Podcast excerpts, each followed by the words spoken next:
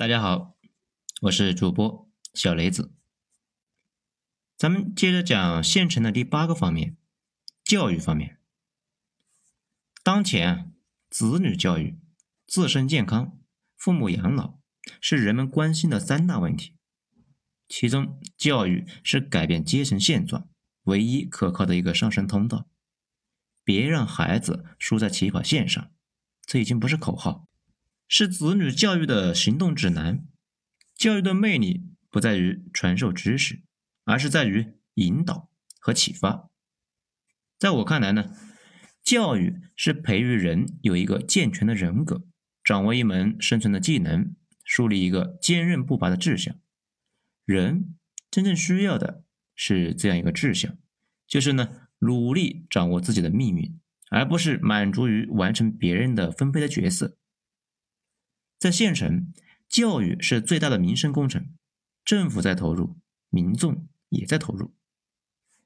待在县城的许多农村年轻人，主要的任务呢，就是供孩子。在县城，幼儿园那有很多所，有公办的，也有民办的，从城东分布到城西，满足县城不同区的孩子的上学需求。其中，公办幼儿园的收费大体呢都是一致的。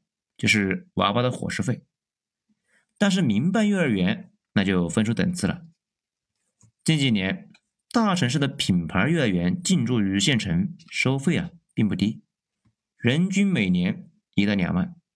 但是这是有钱人孩子的地方，上幼儿园并没有挑动起县城人民的一个神经，因为啊，在县城人看来，那就是哄孩子的地方，在哪上都一样。在县城上小学是每年秋季开学，县城人们街头巷尾热门的一个议论的话题。小学呢，大体都是公办的，但是分出了区别，师资力量、教学氛围、生源质量的各不同，硬在县城逼出来一个择校难、大班热的问题。管理者为此呢，想出了很多办法，分片区。分户籍、分住所，各种分，但是管住了大多数，却管不住有关系的少数啊！开学一周以后，每个班的学生都比原计划超出了很多，达到了七八十人。上小学呢，原本是孩子自己在读书，现在是家长在读书，车接车送，陪读陪睡，事事呢要操心。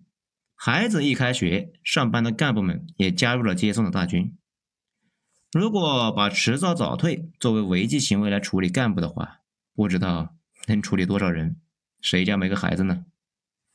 九年义务教育这个免费的实施，不仅呢减轻了家庭的负担，而且是初中对小学毕业生的一个全盘接收。找一个好的学校，找一个好的代课老师。又是县城人们发动自己关系的一个关键时刻。孩子学得好，家长不托关系少操心；孩子学得差，家长呢早起关系那还担心。有些家长的溺爱教育，那我现在都搞不明白。上中学的孩子，那又不是上小学，县城又不大，为什么上学放学还要车接车送呢？对于孩子不经受风雨的考验。怎么能练就承担风雨的肩膀呢？走向社会怎么办呢？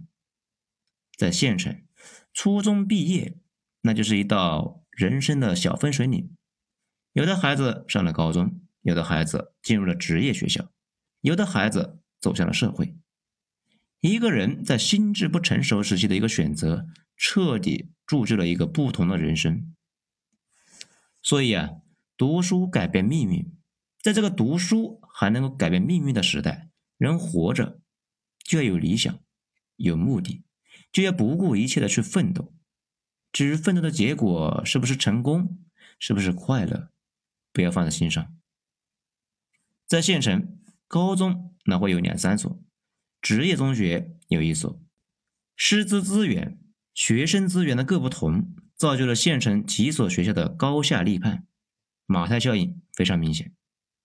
上高中的目标呢，就是高考，不要谈素质，不要谈能力，高考那就是看谁考试的分数高，就这么简单，就这么粗暴。在县城，每年能够考上北大清华的基本没有，最好的呢，也就是个人大、复旦这个类别的。在县城，不光清华、九八五等品牌学校，那也越来越难了。这是优势资源向大城市集中的结果。在县城，生源流失的很明显。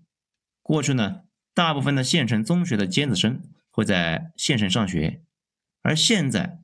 大部分的尖子生都选择呢去地级市或者是省城，留下来的尖子生其实呢大多是以前的中等生，这就叫做大城市对小城市的掐尖。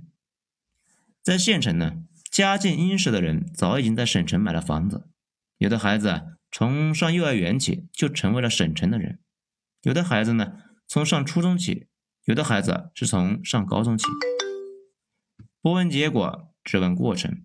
过程完美，家长也就问心无愧了。在县城，诸多培训班那是遍地开花，诸如美术班、舞蹈班、口才班、书法班、钢琴班，良莠不齐。但是呢，还是吸引着大量的焦虑的家长，因为我们不能输在起跑线上。在县城能教育出什么样的人呢？在我看来，有很多影响因素。首先呢是家庭因素，如果家庭矛盾多，父母吵吵闹闹的，对孩子是有很大的负面影响。其次啊是学校因素，学校的硬件、整体的学习氛围固然很重要，但是适合孩子那也很重要。如果孩子进入一个学校或者是班级，长期压抑、自卑、不快乐，那么就不是最优的选择。再者呢，就是补习因素。补习有两种，一种是特长或者是兴趣培养，比如跳舞啊、钢琴呢；另一种呢是智商的能力培育。补习那肯定是有好处的，但现在乱象丛生和良莠不齐。选择很重要。最后呢是社会活动部分。社会活动，现在呢大多数的孩子整天就埋在书本里面和手机里，缺少西方注重的社会实践经验。我觉得县城的孩子多一些红杆绿叶是荞麦的乡土实践教育，未必啊是一件坏事，值得教育者的思考啊。在县城，无论教育质量的好坏，县城是大多数孩子通往成功的捷径的地方。无法选择。引用卢森堡的一句话：“不管怎样的事情，都请安静的愉快吧。”这是人生，我们要一样的接受人生，勇敢的、大胆的，而且永远的微笑着。